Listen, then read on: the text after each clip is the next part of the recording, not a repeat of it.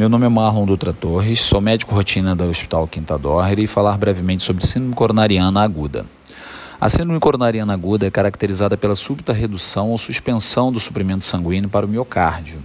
Inclui nas suas apresentações o infarto com supra de ST, responsável por 30% dos casos, o infarto sem supra de ST e a angina instável.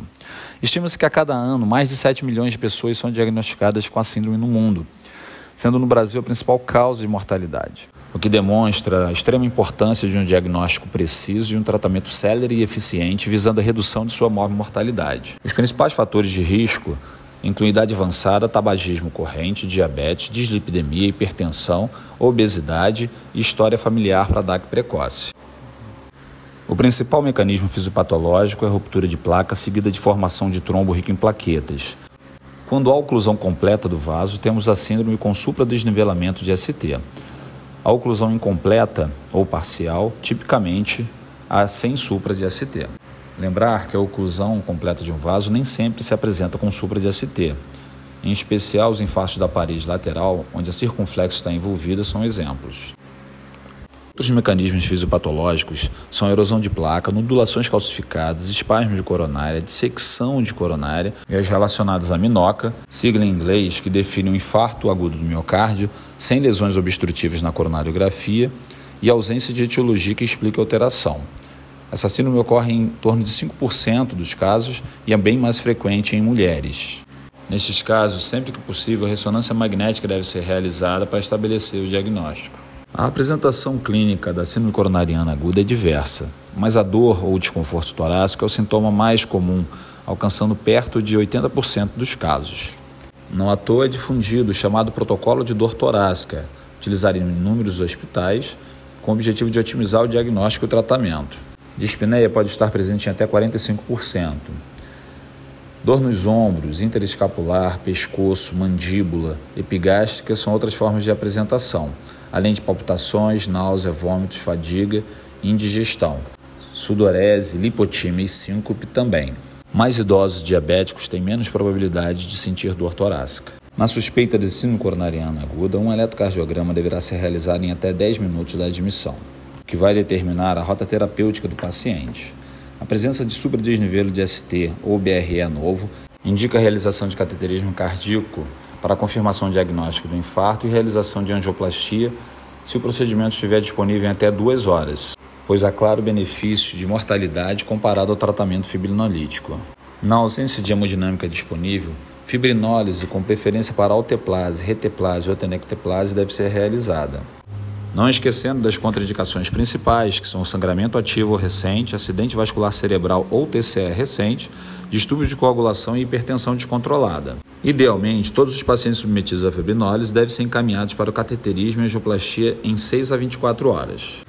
Nos casos de síndrome coronariana sem supra-ST, o ECG pode mostrar infradesnivelamento, inversões de T ou mesmo nenhuma dessas alterações. Nesses casos, a imediata dosagem da troponina ultrassensível deve ser realizada e, caso seja normal, nova dosagem negativa após 3 horas pode excluir infarto com valor preditivo negativo de 99% configurando angina instável ou outra etiologia.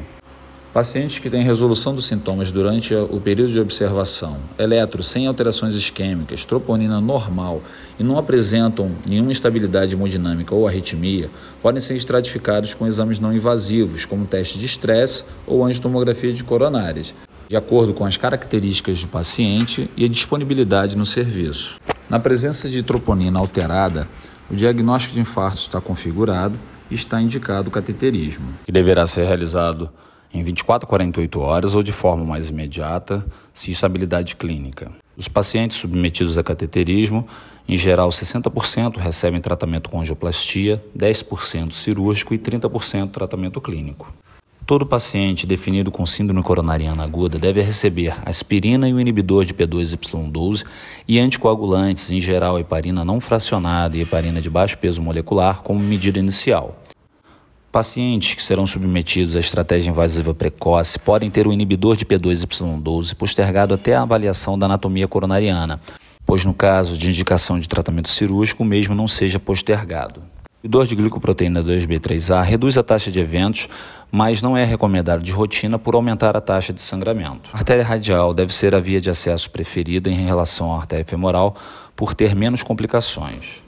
Atualmente, o sangramento mais comum nos pacientes com síndrome coronariana aguda é o gastrointestinal, que pode ser reduzido com o uso de inibidores de bomba de próton. Fibrilação atrial ocorre em 5 a 10% dos pacientes com síndrome coronariana aguda e a tripla terapia com dois antiagregantes mais anticoagulante está indicada enquanto o paciente está internado e até uma semana após a alta, ou no máximo um mês após a alta, se o risco isquêmico for muito alto. Após esse período, deve-se suspender a aspirina e manter um novo anticoagulante associado ao inibidor de P2Y12, preferencialmente clopidogrel ou ticagrelor, para apresentar menores taxas de sangramento.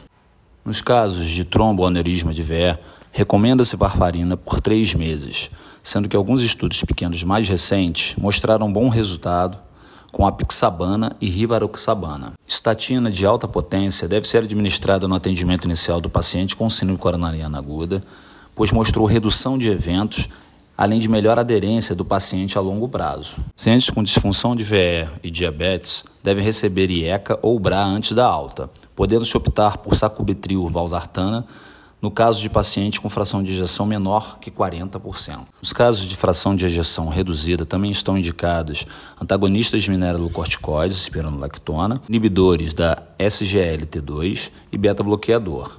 Lembrando que quando há fração de ejeção preservada e todas as artérias revascularizadas, não há benefício claro de manutenção de beta-bloqueador. Dupla antiagregação plaquetária está indicada por pelo menos um ano, podendo ser estendida em casos de risco isquêmico alto, risco de sangramento baixo.